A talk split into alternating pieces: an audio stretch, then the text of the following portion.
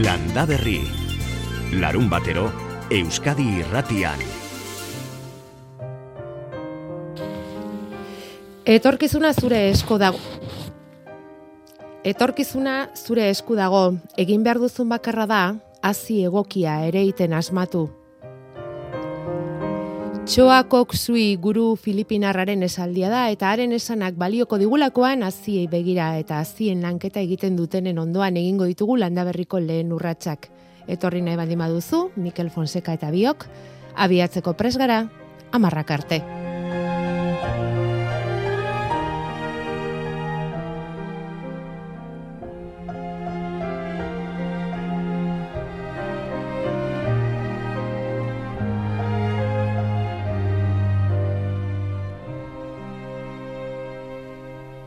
Ipar poloan, ipar latitudean, irurogeita malau eta laurogeita bat graduen artean, antxe dago kokaturik munduaren azken muturreko bobeda deitzen diotena.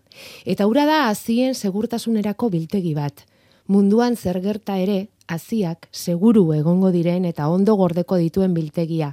Gerrak direnerako, pandemiak direnerako, planeta osotik jasotako milioi bat azitik gora daude. Nekazaritzaren amar mila urteko historiak utzi dituen aleak dira. Norvegiako Svalbard archipelagoan kokaturik.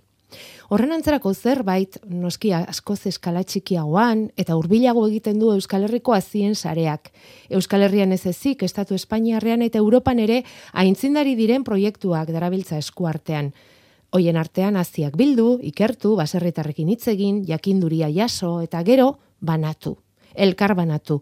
Hori da eta sare honek etengabe egiten duena. Jasoala banatu. Eta horretarako eguna dute gaur zailan.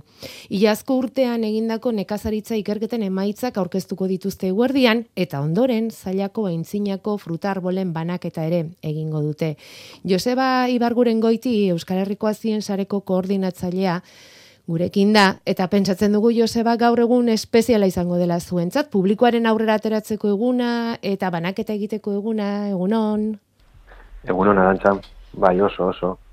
Eta gure etik, kode etikoari begiratuta, ba oso oso garrantzitsua da horrelako ekimenak egitea eta eta horrezagatik urtero egiten ditu horrelako ekimenak. Ba, esan dugu, e, iaz, hogeita bost urte bete zituen elkarteak, eta horrekin zenioten hainbat ikerlani, eta tartean, zailako barazkien ikerketa egin duzue, e, Joseba guretzat, mm, zaila esan da zailako tipula etortzen zaigu burura, eta hori da ezaguna, baina segura eski zuen ikerketa askoz ere zabalagotik joan da. Bai, bai, bai. Zaiako tipula morea edo, edo gorria da erregina. Baina, bai, protagonista. Bai. Baina, bai. Baina, horren inguruan seguru aurkitu dituzula beste hainbat ikergai, ezta? Bai, zer, zer bai. topatu duzu hor zailan eta zeren inguruan garatu duzu ikerketa hori? Ba, hortu interesan dezakegu, ba, ba, piperrak, tomateak, e, indabak, e, artoa, kalabasak, ba, asko eta gero ba fruta fruta gintzan fruta kasuan ba beste asko ere daude eh orain tebertan ba nahiko ez ezagunak soritzarrez baina hemendik aurrera espero dugu ba famatuak egitea eta adibidez ba zipres agarra murgako lodia eh kodujoko gereziondo, bueno, kodujo malado de bizpairu gereziondo ere. Eta hoietara nola iristen zarete Euskal Herriko azien sarean? Gure baserritarrei esker gure baserritarrekin elkarrezketak egin, topaketak, eta ba, zailan adibidez, ba, 2000 eta amazian hasi ginen, eta pizkanaka pizkanaka gero eta baserritar eta, ez, ba, eta ezagun, eta ez pertsona, eta ikerlari gehiago, eta ezagutzen ditu, eta hori bordun horri esker, ba, gero eta, ez, gero eta pertsona gehiago, gero eta informazio gehiago, gero eta jakituri gehiago, orduan, ba, hori da, ba, da, urte askotako lana, ez? Hortalako konfidantza ez, lortu behar, eta bari, oso, oso epe ertain eta luzeko lanak dira lan hauek. Eta ikerketa horrek eman duena gero nun biltzen duzu ez? Trostenak egiten ditu urtero, baina zoritzarrez ez ditu oraindik publikatu berez liburu ofizial bat bezala, baina, baina bai, baitu gure trostenak eta egin ditugu unitate didaktiko batzuk ere eskolaren zat, e, gazteizen daukagune azikura zibiltegi nagusian edo teknikoki bank, e, germoplasma bankuan, olari zuko botanikoan, eta gero frutabulain kasuan, ba, adibidez hori honez ere, ba, hemen zailan egin ditu gure amaikagarren baso jangarri edo referentzi, frutarbole referentzi hortu hortua edo, eta hasi gara ditu diogu e, zaiako altxorrak. Bai. Baso jangarrian eta basango jangarri horretan ari gara ikasleekin, zaiako ikasleekin, guk minteeketan biderkatutako edo ekoiztutako frutarbolak, zaiako eskolekin, udaleko luzeil baten, ba, landotu iaz egin genuen lehenengo landaketa, eta aurten e, atzo bertan e, egin genuen beste landaketa bat, eta atorren astean ere egin genuen egingo dugu beste landaketa. Eta ze ipini dituzue hor? Ba, hori, ba, zipresa garrondoa, hori, apatutako. Aipatu ba, dituzun, bai, bai, bai, bai. barietatik berezi hoiek zailan topatu dituzuenak, ba, etxe eta ekoizlekin egindako ikerketa hoien ondotik, ez da? Hori da, hori da. E, eta etorkizunean, e, ba, helburua da, ba, zaiako eskoletan, ba, bertako baritateak eta bertako ez, uh ba, jatea ere. Importantea, ze azkenean hori bai. da, ezta? Eta gaur ere hori xeingo duzu ez ailan. Aintzinako fruta arbolen banaketa. Aipatu ditugun barietate horiek egongo dira? Hori da, hori da, hori da, baina. Baina kontua da, aldez aurretik e, udaletzearekin egin behar da izen emate hori, batez ere ondo antolatzeko eta eta hori, ba, eta ba, ganoraz egiteko banaketa, ez? Horrezagatik, ba, horreko egunetan e, egin dira ez, eskaerak. Orain gaur bertan e, urbiltzen maldin bada pertsonaren bat, gindezan azkenengo zerak e, pertsonak izango direla bola jasotzen eta hori eta paziente izateko, ez? Zergatik dira haziak hain importanteak, Joseba? Estrategikoa dira gure elikadura buru jabetza den txat, ez? E, zinbestekoa dira, berez. Lurra, haziak eta ura. Bueno, haziak dira, berez, hasierako ez? Hasierako pausua, gure hortuak eta gure frutarbolak, ba, aurrera eramateko, ez? Ezinbestekoak. Zuek bai. Eh, hazi hoiek hartu eta eta banatzeko, ez da? Hori da. Bueno, Euskal Herriko azien sareak egiten duen lanetako bat da hori, baina ez bakarra. Eh? Lehen esan dugu, eskolekin ere ari zaretela lanean, eta ikusi dugu gaztainondoa ere zuen ikerketen zerrendan sartuta dagoela.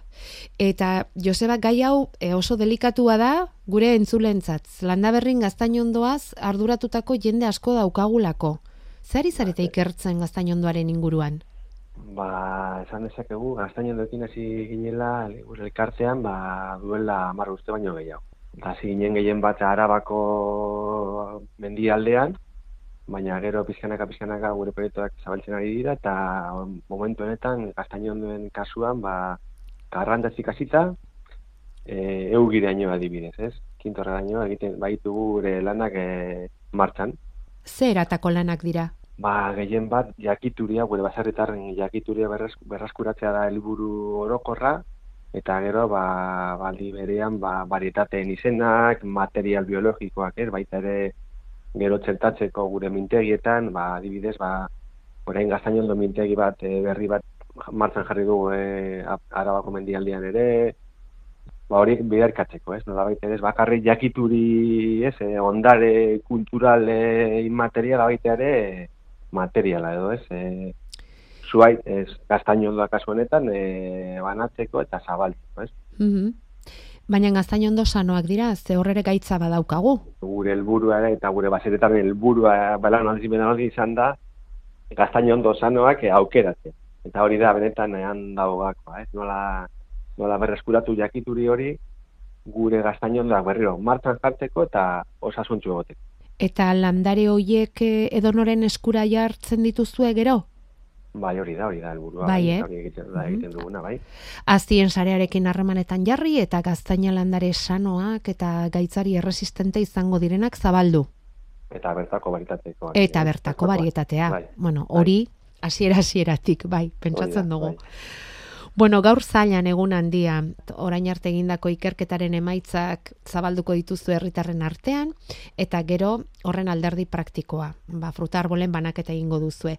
Euskal Herrian Lester beste non bait bai, Joseba?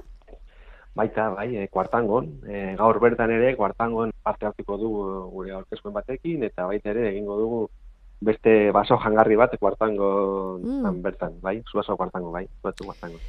Joseba, Ibarguren goiti, Euskal Herriko azien sareko koordinatzailea mila eskerra handi bat landa berrira inguratzagatik. Zuri, garantza. Landare mintegiak orantxari dira bete-betean lanean, udaberrian baratzen jarriko ditugun landare hoiek puntu-puntuan egon daitezen.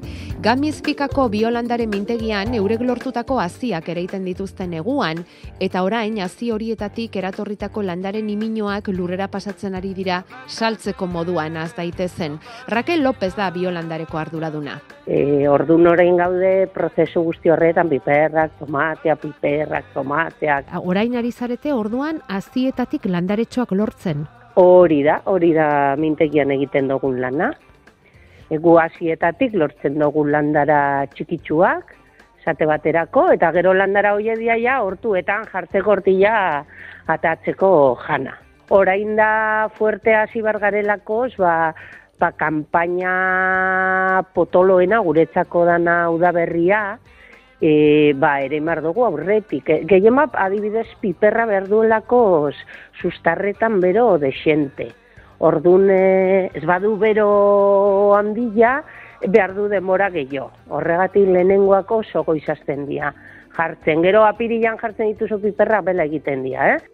Ez dakizuek zeutura izango duzuen piparra landatzeko garaian, mm, orain ala apirilean, baina prest egon jadanik landareak badaude prest baratzerako. Begira ze zerrenda erakutsi digun Rakelek piperretan.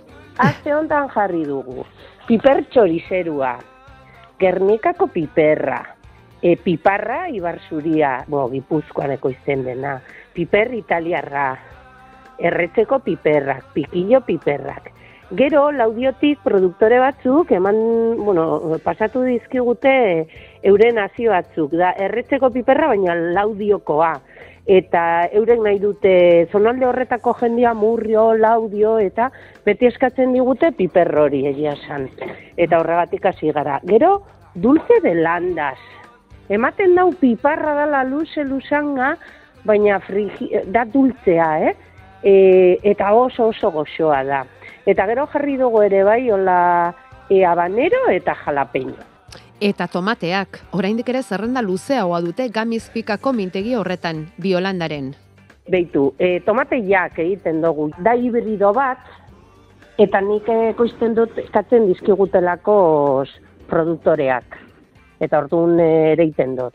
Eta gero ditugu tomate txerri iru koloretakoa, gorria horia eta beltza, tomate loidi, tomate baserri, piko luze, negro de ocio hori arabatik eman ziaten gordoa mama, hori da nera mamana oso potolo da media kiloa tomatea, nera mamana fin batzuk, nahiko produ, produzitzen dula, are txabaletako arroza, erandioko planoa, cuerno de los Andes, krimeako beltza, perita, raf, muchamiel, irati, tomate urdina, green zebra, dala tomate horia berdea, eta tomate ananas horia dela. Bueno, tomatetarako ideia berrien bila baldin bazabiltzatea urten, baratzerako Raquel Lópezek batzu batzuk eman dizkigu adibidetzat, eh? Gainera eurek asko zaintzen dituzte hasiak, hasiak izan daitezkelako gaitzen eroaleak eta horregatik kontrol zorrotzak pasa izaten dituzte. Torten diez adibidez e, foru aldunditik e, pues ama ostero kasi lagina hartzen ikusteko garbi dauzela saltzen ditugun landarak eta gehien bat etorten diezu da berrian. Eta baineri nik eska handia dekot kontu horrek. Ta zergatik nola hazien bidez transmititu litezke gaitzak? Pues dauz virus batzu, bakteriak ere bai, kapaza diezela mantentzeko hasietan. Eta bin jarrita e, sustrato batean urakin eta ba, mikroorganismo hori ere bai, ba, ba zabaltzen da, ez? edo biderkatzen da. Eta adibidez virusen kasuetan, batzu kontaktukoa dira eta pasatzen da landare batetik bestera.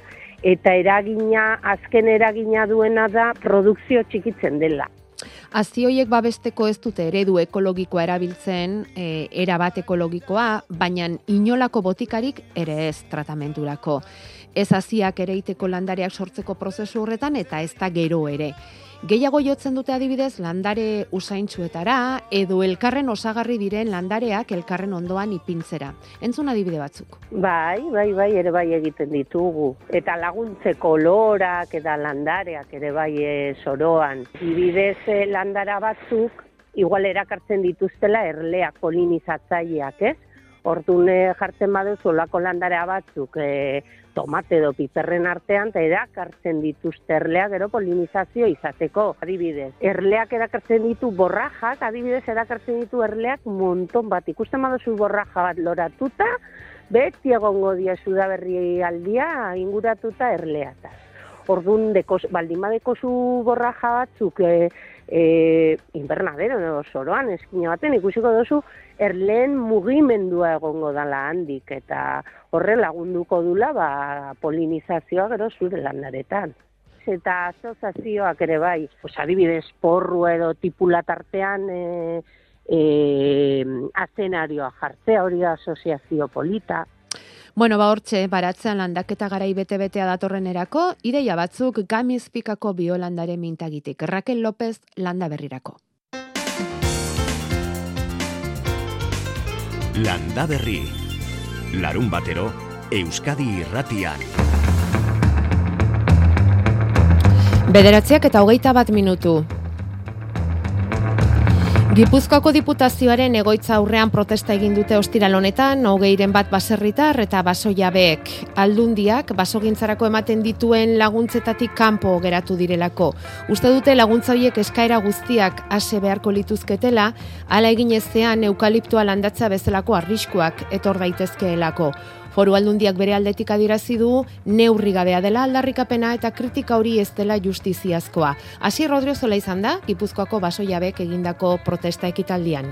Pare badozena baserritarrek eskaera irukoitza egin diote Gipuzkoako baso auzietarako zuzendariari. Patxi Arriola guk beste guzti bezalaxe 2008 baterako diru laguntzen parte izatea, hau da, guk ere diru laguntza hori jasotzea, dagoen dirua dagoen artean banatzea, eta hirugarrenik diruek iritsi espaldin bada, dagoenari eskatu desala, adibidez, esko jalabetzari. Salatu du Gipuzkoan dauden bederatzi bat mila baso jabetatik bi mila inguruk egin zutela laguntza eskaera eta irurogita bosten bat geratu direla bat ere gabe. Horiei ere laguntzak ematea eun mila euro omen lirateke, kopuru barregarria euren ustez. Errentagarriago baina kaltegarriago diren landaketen arriskua inguruaz hitz egin dute. Jendiak sigurtik gabetasun honekin, ez dakigu datorren urtean korreko dugu, ez dugu, ba, bapaino gehiago esaten ari da, ba, bueno, aizu, ba, ni eukalipto sartzen ikuan, baina kara, guretzako hori arriskutsua, arriskutsua da eukaliptuan kontu hori. Aldundiko iturriek diote zazpi urtean ia hogeita zazpi milioi bideratu dituztela basogintzarako eta beraz injustua dela kritika eta gogora ekarri dute gainera laguntza sistema ia beti modu honetan arautzen dela. Protesta egin dute batzuk eta egitekoak dira beste batzuk. Nafarroan nekazal sindikatuek manifestazio bateratua deitu dute eta martxoaren irurako datorren ostegunerako. Traktoreak ikusiko ditugu berriz ere iruñeko kaleetan landa ere moarentzako errespetua eskatu izan ere elikatzekatearen legea ezpaita betetzen ekoizpen kostuen azpitik saltzen dituzte eta euren produktuak baserritarrek eta ondorioz sektorea etorkizunai gabe geratzen ari da. Gaur egun Nafarroan hogeita mar urtetik berako irurogeita mar nekazari eta beltzain besteerik ez daude, datu esanguratsua da eta ondo islatzen du sektoreak bizi duen egoera larria. UAGen eta N sindikatuek eta ukan kooperatiben elkarteak beharrezkoa jotzen dute sektorearentzako errespetua eskatzea. Ez da onargarria beraien ustez elikatzekatea ez betetzea. Prezioak jeisten direlako eta ondorioz ustiategiak ez dituelako errentagarriak egiten eta ez dira gazteentzako erakargarriak berriak patxiku irizarri ene sindikatukoa. Gazteak landa eremuetatik urruntzen ari zaizkigu jarduera sozial eta ekonomikoa herri askotan desagertzen ari delarik. Eta herrien ustutze joera hau nekazaritza eta elikadura sektorerik gabe ezin izango dugu irauli. Martxoaren irurako deitu duten mobilizazioan parte hartzeko dei bateratua egin dute UAGNek, enek eta UKANek batasun horrek sektorearen arazoa egiturazkoa dela islatzen duela diote eta nekazari eta beltzainei ez ezik kontsumitzailei ere mobilizazioan parte hartzeko deia egin diete Nafarroan ekoizten diren produktuak defendatzeko.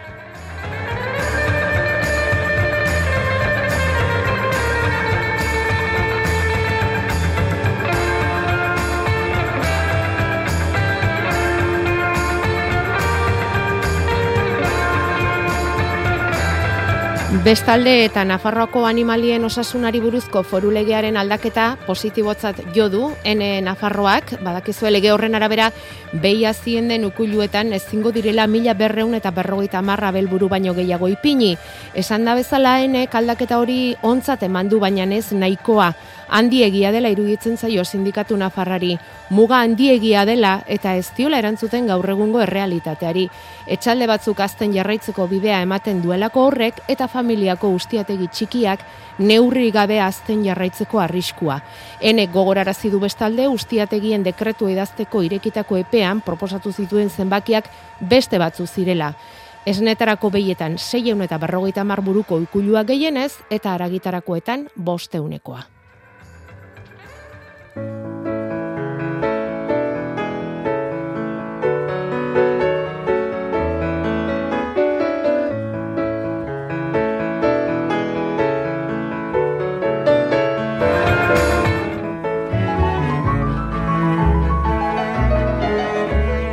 berrirako, e, pello zabalan e, horrako. Na, esaten ondarruti deitzen dut, eta gu asko juten ginean arantza zure. Eta azkanengo uda atzanetan, setiembrin edo, edo zigendun barrixe hoxe denpori moten dabena pello zabalan hori. Eta berak iz, e, hori idatzizkun esaldi bat, eta beran firmi, eta, bueno, ba, emozionatan az, askotan topatek ginean beraz arantzazun.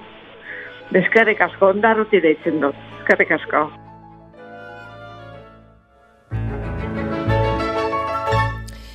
Tarteka iristen zaizkigu oraindik ere pello zabala oroitu zorrelako mezuak landa berrira. Familiaren ohar bat ere bai iritsi da bihar amezketan meza izango da pelloren oroimenez, amaikak eta laurdenetan, herritarrek eskatuta, eta bereziki arantzazuko hiletara joan ezinik geratu zirenentzat pentsatua.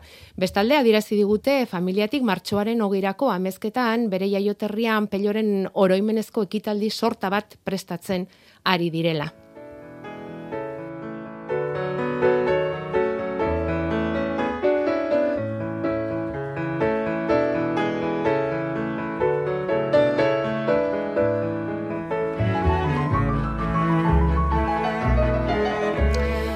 Eta gaur goizean beste eriotza baten berri ere izan dugu. Kristina Saralegi leitzako baserritar ezaguna hilda berrogeita zazpi urterekin. Gaixotasun baten ondorioz arro baserrian azitako bere txerramak aski ospetsuak dira. Donostiako San Tomasetan urteroko konstituzio plazatan plazan izaten ziren. Eta baserriari lotutako emakumea, beti. Hemen txaire ikuste zuen bezala hartoa jorratzen. Gero harto honekin udazkenen bildu eta taloak iteko irin egiten du etxen. Ni talo egiten hasi nitzen, bueno, ni baino hasi zen nire atxezena. Santo Tomaseunen e, donostire joan ez e, taloak itea. Eta behin koiskortu ainen ja e, senide gehiena jartzen ginen zen bera ilauntzen, eta nire ama bi urtekin ba, hasi nintzen berakin donostia joaten. Gio bera hiltzenen, ja nik harturun bere bidea, eta pixke-pixke hoi seitzet, asko gustatzen zatelako.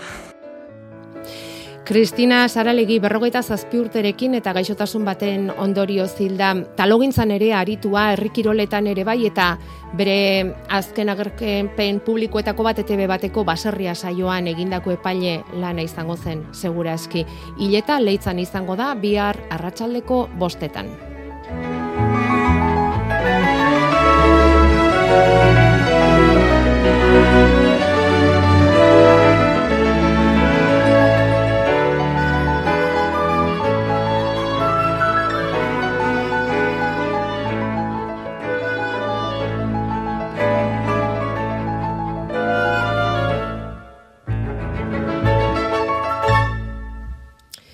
Bueno, bederatzi terdietako minutu bat gelditzen da. Berri tristeekin hartu zaitu gaur Jakoba, egunon. Egunon, bai. Tristea berria. Ba, bai. Kolpea eman digu horrek ere. Bat gehiago. Bat gehiago, bat gehiago. Bat gehiago, bat gutxigo. Kristina Saralegik egindako taloa. Erra. Bai, jan berri xamarra zarela, doz esan bai, duzu? Bai, eta bai? goatu ezinik nabil, nun hartu nituen dozen erdia talo, hola xe, utxutxik, eh, bere lantaldia izan nun batxe. Mm -hmm. Ez daki donosti jantzan, no, nun zan. Barruan ezer gabe. Ezer gabe, eta etxea manda, arraskuak bere bai, hortan. Bai, bere, bere hortan jartzeko. Mm. Bueno. Txaileko azken muturreko ba berri tristea azte honetan jaso duguna. Bukatzen ari zaigu hila, bukatzen ari zaigu hil laburra hau ilgora estrenatzen ari gara, era berean, Mhm. martxoaren amaikara artea izango da hori, eta ilargi egitu giren arabera gaur eta bihar aizu geldirik egotea hobe. Mhm. Baze ondo. Ba, bai. asteburu asteburu egiteko garaia izango da. Ze, Hoxe. egutegi honen arabera, egun hauek lanerako desegokiak dira. Beraz, egon behar bada, egon egingo gara, baina zertarako egon beharko genuke prest, garai honetan, Jakoba, zertarako dugu garai hau egokia? Mm, Bueno, Oro ba, arrola azteko, eh, jake lurrian ezin deun haitu, ba, pentsatu, eh, baratzan eta parteko tokitan lorategitan dain berditun lanak diseinatu, eh, prestatu landaria nondik ekarriko ditugun, azik nondikan eskuratuko ditugun, eta bar, eta bar, eta bar. Mhm. Hortarako bi egun eh, ez dia txarrak. Mhm. Eta gero, ongarri berdea lurrean egiteko. Ongarri berdia e, eiteko garaia e, udazkena izan zen ere itekoa, eta oain egingo deguna da ongarri hori lurrari eman. Bueltatu. Eh?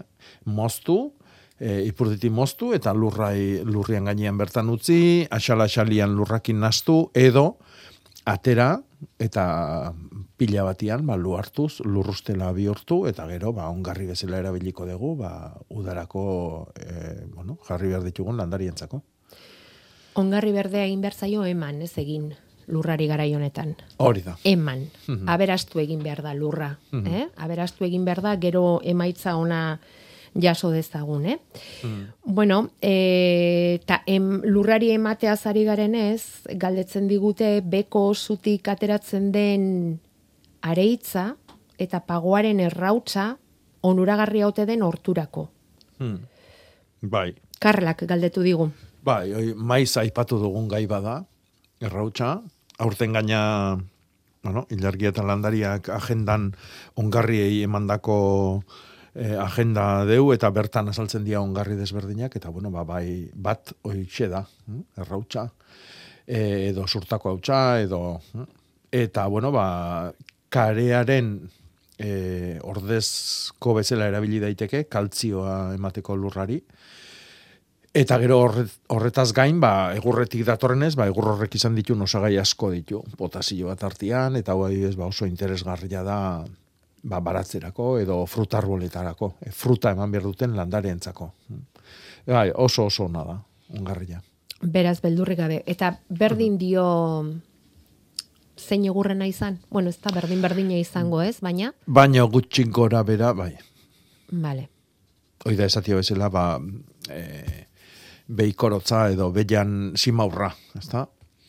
Claro, behi horrek ze jandunan arabera. Orduan, etxe batetik bestea, ba, pentsa ze alde don, behi bate jate dunetik, baino orokorrian, eh, esan dezakegu, ba, berdintxu diala. Mhm, oso ondo.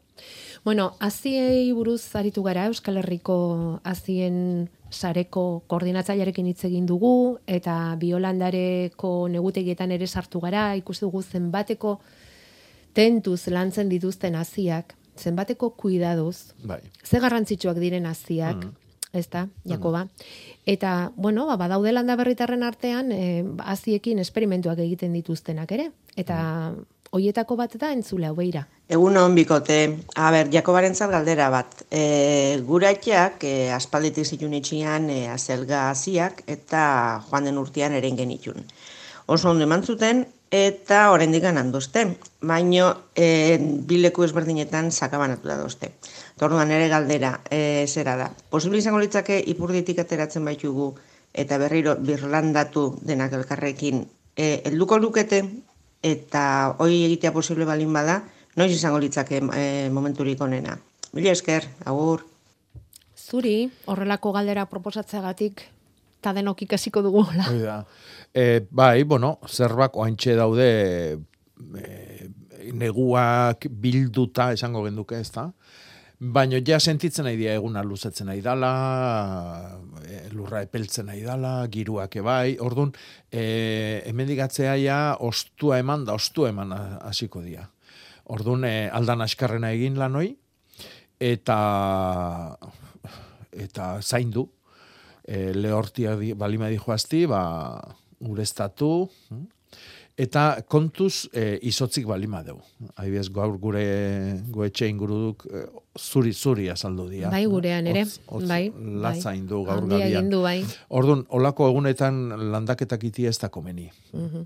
Orduan, itxoin ba, egun e, gozoxioago bat etortzean arte, gaua, gaua lainututa balima dago hobe, orduan ez du e, izotzik izango, eta orduan landatu, eta gero, ba, urakin zaindu. Ilgorako lana bai bada. Ez hilberakoa da, berez, baino, oain e, tema... o- Ezin dugu asko bueno, utzi ez. Ez, ez, hau da, e, ilargila da azkenekoa kontutan eukitzekoa. Eh? Beste Mhm. guztik egin behar dia ondo, eta orduan ba, kasu hontan Ja, ja. da landaketa itia, Bai. landan askarrena. Ui, eta orain jarri naiz bapatean martxoko horrian, gure ilargi egutegian, Jakoba, eta zer dira? Hain zuzen ere, zerbak? Horrikoak? Zerba landare bat da, bai. Zerba landare bat bai. da. Dotoria, bai. Eskarola geneukan martx, e, otsailean, eta zerbak Bai. martxoan. Oso ikusi. kolore dotoreko Bai. zerba berezi bat. Eh? Ba, Mm. zortena e, txuri txurila du, baino ertza gorrian laranja kolorekoa eta ostoko ostotako zainak ere ba, gorriztak eta oso oso Zuaitzak da. dirudite. Bai. Zuaitzak dirudite. Mhm. eh? Bai. Bai dotorea. Bueno, eta hazi kontuan ari garenez, kalabaza haziak ere iteko, kuia haziak ere iteko e, garai honean gaude? Bai, ereintzak e, batez ere fruta eman behar duen landaretan e, ilgoran egin behar deu, eta e, ilgoran sartu gea gaur, goizeko zazpiter ditan, eta, bueno, ba, egun hornenak izango dia, datorren igandia sei eta astelena zazpi. Baino, amaika bitartian egun guztik izango dia honak. Vale, No, konforme. batez ere sei eta zazpila. Mhm. E, bueno, eskerrak ematen dizkigute erantzutagatik eta esaten dute gure azelgak ere koloretakoak dira. Zenbat kolore daude zerbetan? Mordua. Asko.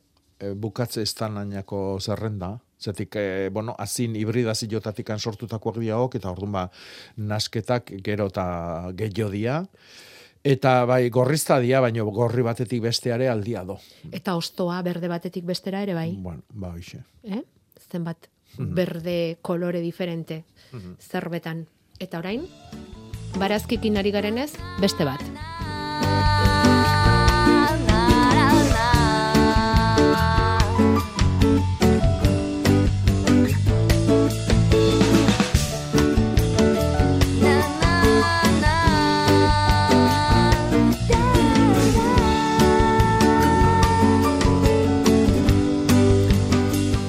Landaberriko iztegian azkena jaso genuen hitza aurreko astean izan zen erortza, lur jauzia esateko. Eta aste honetan, bidali digute landaberri abildua eitb.eu zera, meztu bat Nafarroatik, esanez, Nafarroako araitz bailaratik idazten digula, eta hause zioen, gaur gure amarekin izketan eta azalorea pella esaten dutela, esan dit, edo pella deitzen ziotela, esan dit, hobeto esan da. Nafarroako araitzeko intzan, ezagutzen alduzue? Pella, zuk ezagutuko zenuen, Jakoba? Bai, ezagutzen dut, e, ba, lagun, e, lagun onak ditut e, ueskan, eta hango bertako hizkuntzan pella erabiltzen da azal hori esateko. Ara, Bai. Eta, bueno, ba, hortikan bat eta bestea behi da ibili naiz, eta bai, gaztelerazko hitza da. Eta erabiltzen da pila esateko, pilla, bai, mordua, edo Bai. mordoska bat. bai, Eta baita ere, ba, azaloria. Azaloria Bai. ikus, ba, ikustezu, mordoska baten itxura du. bai. Eta zenbait tokitan brokolia izate zaio, pella baita ere. Eta nola bere izten dute? Brokolia eta Bueno, zalorea? ba, hoi da- Biei pella deituta? Bai, baina bueno, hoi bakizu toki askotan gertatzen da. Batzuk Ja. atxikorila deitzeile herri batian landare bati eta beste batian beste bati. Ja, Eta behin artean ulertze dira. bai. Bueno, Euskaltzaindiaren iztegian jaso dator, eh? Bai, bai, bai, bai, bai. Pella, Bai. azalorea esateko, eta gainera Nafarroako aldaera bat bezala gertzen da. Orduan, bueno, ba ez dakit, asko eskertzen diogu entzule honi, mm, ba, proposamena bidaltzeagatik, eta era berean, hortxe, irekiko dugu bide bat, ba, azaloreari nola esaten diozuen, esateko pellaz aparte, ba, aldauka azaloreak e, izenik, ezta? Bida, guantxe esaten digute, areson ere beti Ah, pella bai. esan izan duela. Bai. Nafarroako kontua izango da, segura eski. E, lehen esan dugu zerbak kolore asko dituela azaloreak, zuria eta morea eta besterik? Ba, eta berdia, morian ere, ba, pentsatzen bat tonalidade da hon, ubele, ubeletikan hasi eta eta urdin argi arte ja. Eta hori aziagatik da? Bai, eta hibridazioak. Hibridazioa. Hibridazioak egiten dira, nasketak egiten dira. Hazi bat sortzeko badakigu arra bat eta eme bat bierdiala. Lore hoien e, nasketatikan e, lore emia ernaltzeatikan sortzen da hazia eta orduan ba segun zein eta zein nastu zaitugun, ba koloria uh, desberdintzen jungo dira. Eta zaporea? Ez pentsa. Hain diferente denik. Nik izango nuke zaporian e, hibridaziotatik baino gehiagoia e, jatorrizko barietan gehiago nabarmentzen dela eta batez ere e, zein lurretan landu dian etikan. Lurraren arabera Bai. jasotzen du zaporea. Bai. Mm. Bueno, bastanen, ene, ze pila, areson bastanen, araban ere bai, lesakan, etxarri aranatzen ere, beti pella, bata berdea eta bertzea txuria. Bai. Beran, Bai, zenbat, bai, baina Nafarroan batez ere, amaiurren ere bai, gero araban ere bai esaten digute, berriz, isaban ere bai. Mhm. Bueno, Pirineo Iruñean bai hori da, beti entzuten dut pella bai. Bueno, ba eskerrik asko pella, guk ez genuen ezagutzen egia esan. Hemendik aurrera ez dugu azalorea jango, pella jango dugu.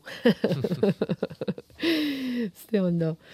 Bueno, e, hemen Jakoba badaukagu landare bat, ikusten duzu, eta hiru galdera egiten dizkizute lehen esan duzu pixka pentsatzeko garaia ere badela, ezta? Nola egingo genuken, nola ipiniko genuken gure gure lorategi hori.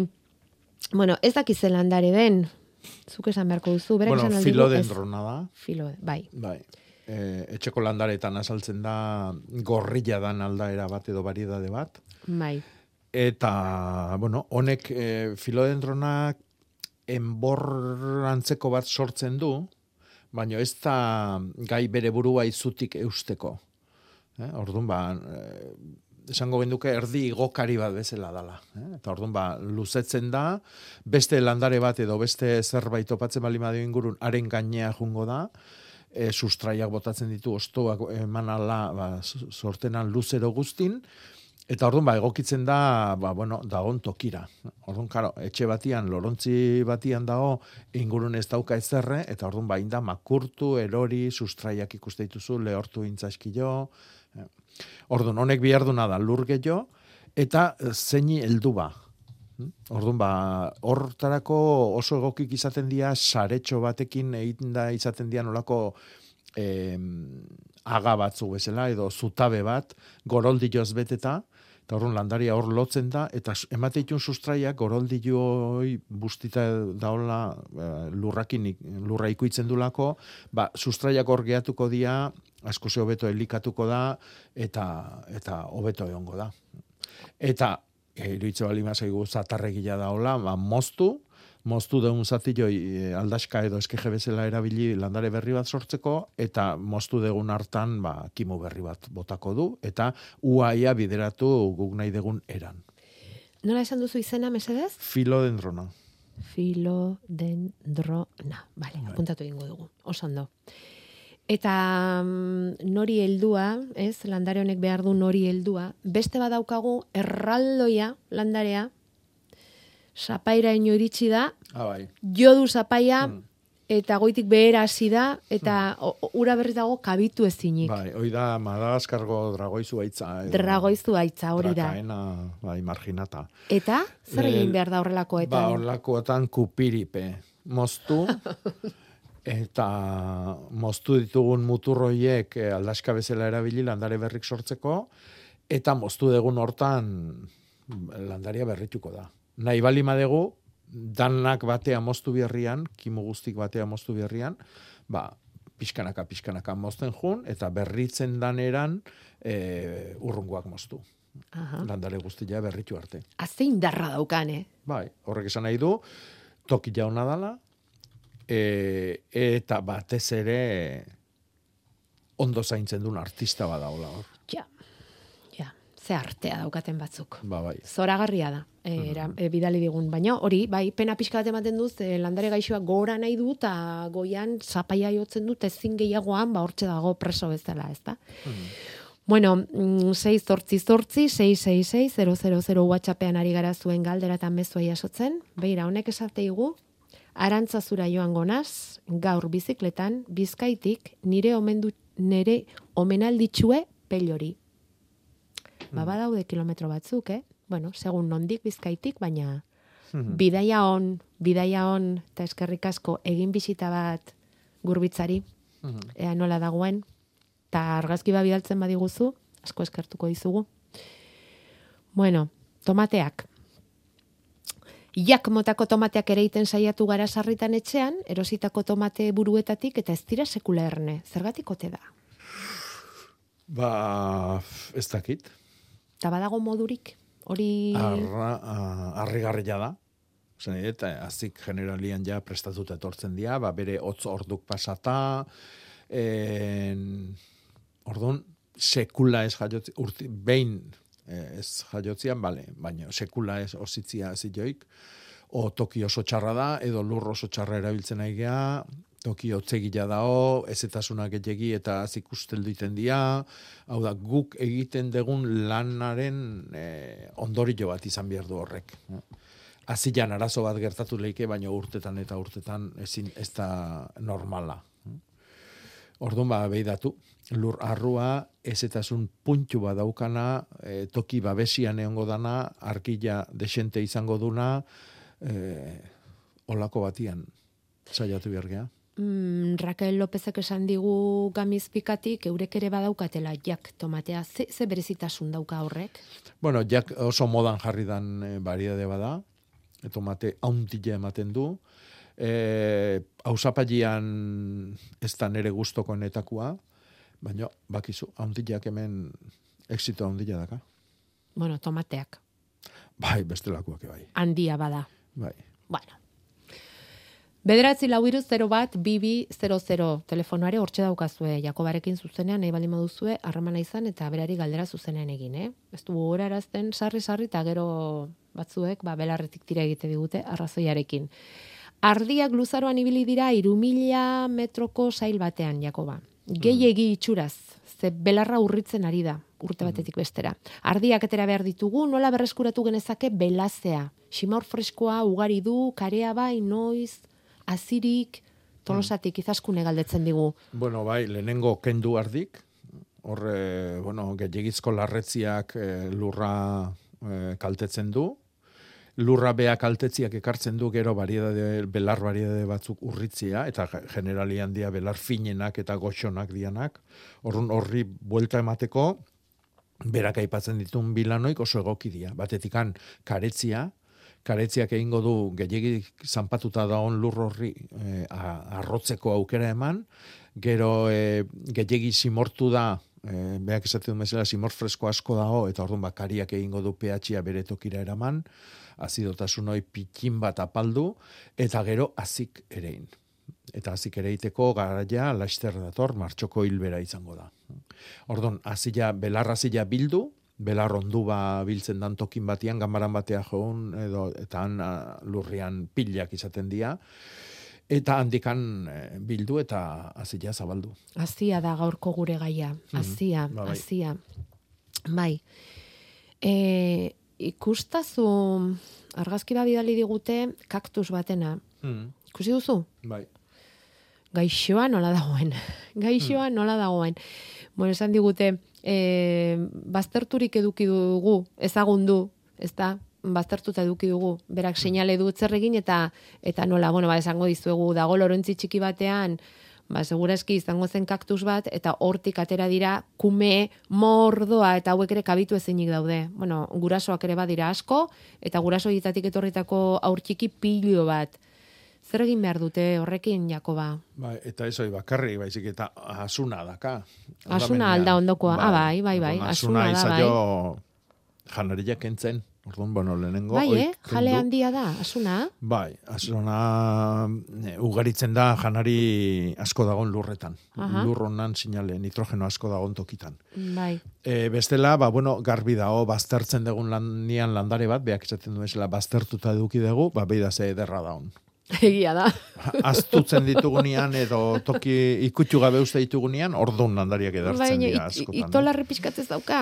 Bueno, baina hoi normala da. Bai. Bai, eta gaina ez ez du lur gehiago bihar. Egia esan daudenak oso dotore Bai, daude, eh? lur Bai, bai. Arantzatsu, arantzatsu. Haundixiago batea pasa dezakegu, Bai. e, pasat, al, al, birlandatze hori egiten dugun euna e, bid- e, egiten degula baliatuz, ba, zatik eta egin dezakegu, ba, bi edo hiru e, multzo banatu, e, txukun txukune bakita sustraiak, eta orduan ba, ugalketa ere egin dezakegu. Baina bestela oso dotoria da. Egia, bai, bai. oso. Bueno, eh, Rakelek aipatu digu, mm, biolandaretik nola mm, adibidez borraja erabildezak egun, borraja? Jakoba, Mhm. borraja? Borraja, bai. Borraja. Bai. Erabildezak egun hortxe tomate inguruan eta jarrita erleak erakarri eta gero polinizazio eta bultzatzeko. Ben galdetzen digute zein lora jarri beharko genuken hortu inguruan erleak erakartzeko. Ba, bat hori izan daiteke ez, borraja? Bai. Ze gehiago bururatzen Eh, zaizu? Bueno, hainbeste dago, hainbeste dago, ba, gomendatuko nizueke, ba, ilargi eta landariak agendan e, iku- ikustia, ba, eunda irurita zazpigarren horria. eh? Landare laguntzaileak, eta geho horren barrenen aparte bereziki polinizatzaileak e, e, proposatzen ditut. eh? Izpilikua, borraja, katumenda, salbia sendakaria, eskaia, milua, urrebotoia, altea, anemona, neguko eskila loria, geranio basatiak, dalia, hauntzpraka, garraiska, bitxiloria, San Juan bitxiloria, hilena, larranbilua, motabelarra, azenario basatia, errarnua, malba, malba gorrilla, oreganua, kukupraka, txikori belarra, biri belarra, solda belarra, isipu belarra eta erromerua. Oik iraunkorrak dianak, hau da jarri eta urtetan biziko dian landariak. Gero badauzkagu urtekuak. Ekiloria, martorria, mendarua, oreganua, zinia, ekinazia, alizuna, kleomea, heliotropua, lobelarra eta mitxoleta adibidez. Hoik bakarrik polinizatzaileak erakartzeko. Geotartian, ba, la, eh, belar laguntzaile bezala erabili ditzakegu, belarrurak prestatzeko beste landare batzuk sendatzeko, eta bar, eta bar. Landariok oso garrantzitsu dira. Eta bai da, zerrenda? jake eh, gai honekin gehan, badatorren martxuak amairuan, zegaman izango da erliaren eguna eta eztiaren eguna, eta han izango gea, oixe, ba, olako gauzak esplikatzeko, azokan, puesto batian, eta aldamenian landare horiek salduko ditun eh, landare zale bat izango da. Ondo. amairuan. Oso ondo, eskerrik asko gonbitearen gatik. Eskerrik asko. Em, Bitor, hola, egunon. Egunon. Bai, Zer diozu? bai, e, Jakobari galderatxo bat egiteko. Betu, egin ja ditut e, txertaketa batzuk adibidez e, ostegunean, eta gaur egin dau hemen deitzen dizuet e, ai- bizkaiko aiangiztik, Bai. eta gaur egin dau kristoren leize, eh, Bai. leize deitzen dugu hemen. Bai. Honek izan aldu ondorio horik e, txertaketa horietan, ala hori jakin nahi nuke. Ja, Eh, zauria hor dagoelako, ez? nik esango nuke ezetz. Ezetz. Esango nuke ezetz. Zuk e, zaurilloi ondo estali dezu, ezta? E, bai, bai, noski bai ez. E, ze nola egin dezu, ore hoi edo krema hoi? Ba, e, erositako krema bat, eta gero gainetik ba zinta bat egin ondo estaldi ditut bai. Bai. E, nahi bali maezu babes haundigo bat eman, Bai, hartzazu plastiko garden bat, eh, plastiko gardenakin egindako poltsa hoitako bat, Aha. eta buruz bera sartu jozu, arro-arro gelditu deila txertuen gainean, eta beherago lotu. Ah, eh, orduan, ba, negutegitxo Bai. bat bezala sortuko dezu txertu hoientzako. Ah, fenomeno, bai, bai, bai. Bai. Bai, bai. Bueno, ba. Ze txertatzen naizea ba? Eba, zagarra txertatu ditut eta aranak ere bai. Mhm. Aranak eta eh, madari bat ere bai. Bai. Bai, bai. Vale, vale. Ez, ikuste badezu, er, er, eraso handia izan dala, ba, martxuan ere berriro txertatu dezakezu. Eta adibidez, sagarrak Ah. txertatzeko eh, generalian egokiagoa izaten da martxua. Ja, ja, bai, bai. Arana antzako ez, arana goizago moitzen dalako. Bai, bai, bai. Bueno, Bueno, ba, mila esker. Eh, ez horregatik bitor, ondo segi? Bai, berdin, Zaindu agur. ondo txartu horiek. Aio, Agur, bai. beraz, sagarrondatak gerezi ondo txartatzeko garaia ere bada, galdezka dugu bat eta... Bai, generalian goiz moitzen dian eh, arbolak, eh, otxailian txertatzen dira. Eta hemen eh, gehienak dira eh, fruta ezurrakin ematen dutenak. Eh, Gehezia, arana, abrikota, paraguaioa, musikak, melokotoiak. Eh, eta goitzeko udariak, adibidez. Gero, eh, behanduko udariak eta sagarrondo illa danak martxuan txertatzen dira. Baina, bueno, oain indare, ez da txarra. Ez dago problemarik. Ondo. Bueno, hemen daukagu beste bat tipula aldatu berri duena, eta bite irunak azeto zen, eta bere hartan landatu ditut, eta ez dakit horrela, edo bananduta landatu behar diren. Eh, ez da oalde handilik. Ez. Ez da oalde handilik. Obia esango nuke toki eze batian balima daude, obia banaka. Aha. Ezetasunak eh, ies egiteko, zetik iruren artean sortzen da olako txoko bat, esango genduke, eh, azten dijo aztineran, ba, hor ezetasuna gelditu daitekena. Eta banaka balima daude, ba, tipula buruari eguzkia danian emango dio buelta guztin, eta obia da. E, lur arro eta toki eutera xamar batian biziko balima dia, bar, lasai.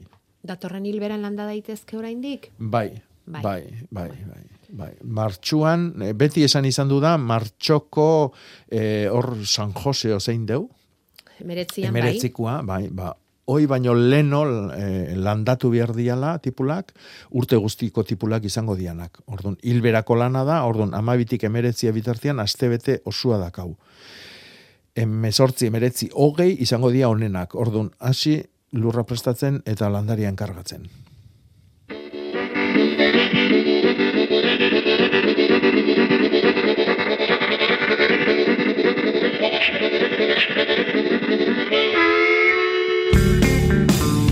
Agenda eskutan, asteburu eta ondorengo egunetarako itzordu batzuk orain kontutan hartu nahi badituzue. Lekeition inausketa ikastaroa dute gaur, amaiketan hasita Anton Onaindia arituko da mahatz ondoen inausketari buruzko azalpenak ematen. Lan pixka bat aurrena eta gero txakoli dastaketa. Lekeitioko bedarra hortulari elkarteak antolatuta. Lekeition mahatxondoak bezala gabirian sagarrondoak imatuko dituzte. Lezio emalea gabinomurua izango da. Saio praktikoan sagarrondoak inausi naiz txertatzen ikasteko aukera izango da. Berarekin astelenean irurak inguruan elkartuko dira eta beti ere eguraldiak uzten baldin badu. Gabiriako erbi elkarteak antolatuta.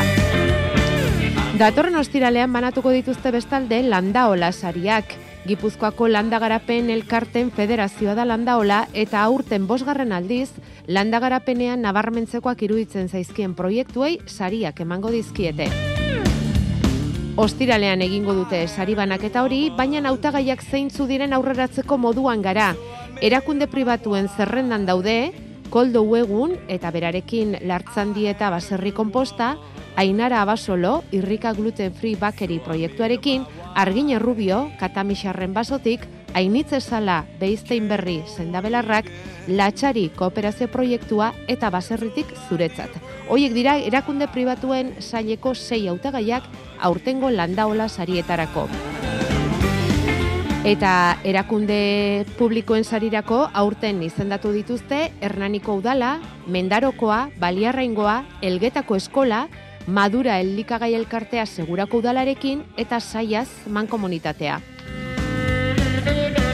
Horrez gain, urtetako ibilbideari saria eta emakumeak landa eremuan saria ere banatuko dituzte, baina noiek martxoaren lauko ekitaldian jakineraziko dituzte eta guk gaur sortzi kontatuko dizuegu.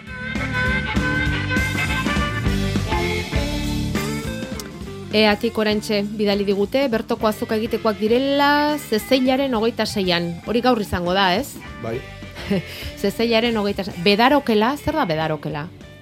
ez dakit. Bedarokela, Santana esnea eta jogurrak, bertoko aguakateak, errigora arroza eta pasta, inazioren eztia, lurbai ibarrangelu, proiektuaren azalpena. Hori bai, lurbai ibarrangelu. Hori Bai. bai ezagutu behar dugu. Eta bai- bedaroko okela izango, da, bedaronakua, pentsatzet, Beda- hango azoka, o hango vale, auzo vale. bada. Bedaro, bedarokela, oso ondo. Mhm. Bueno, bukatzeko gozaritarako proposamen bat. Pella, arrasaten beste gauza bada. Mhm. Ez da zalorea. Bai. Da, letxe frita. Bai, oira entzuna dakat bai. Orantxe jateko sasoia, kafesne eder batekin, ze iruditzen. Bueno, ni kafes nahi pena jo. bueno, apasa niri. Oso ondo. Ondo pasa astea. Bai, saiatu bintzat. Eta agenda bidaliko diogu baratzean polinizatzaileak jarri nahi dituen horri. Ondo iruditzen zaizu? ondo.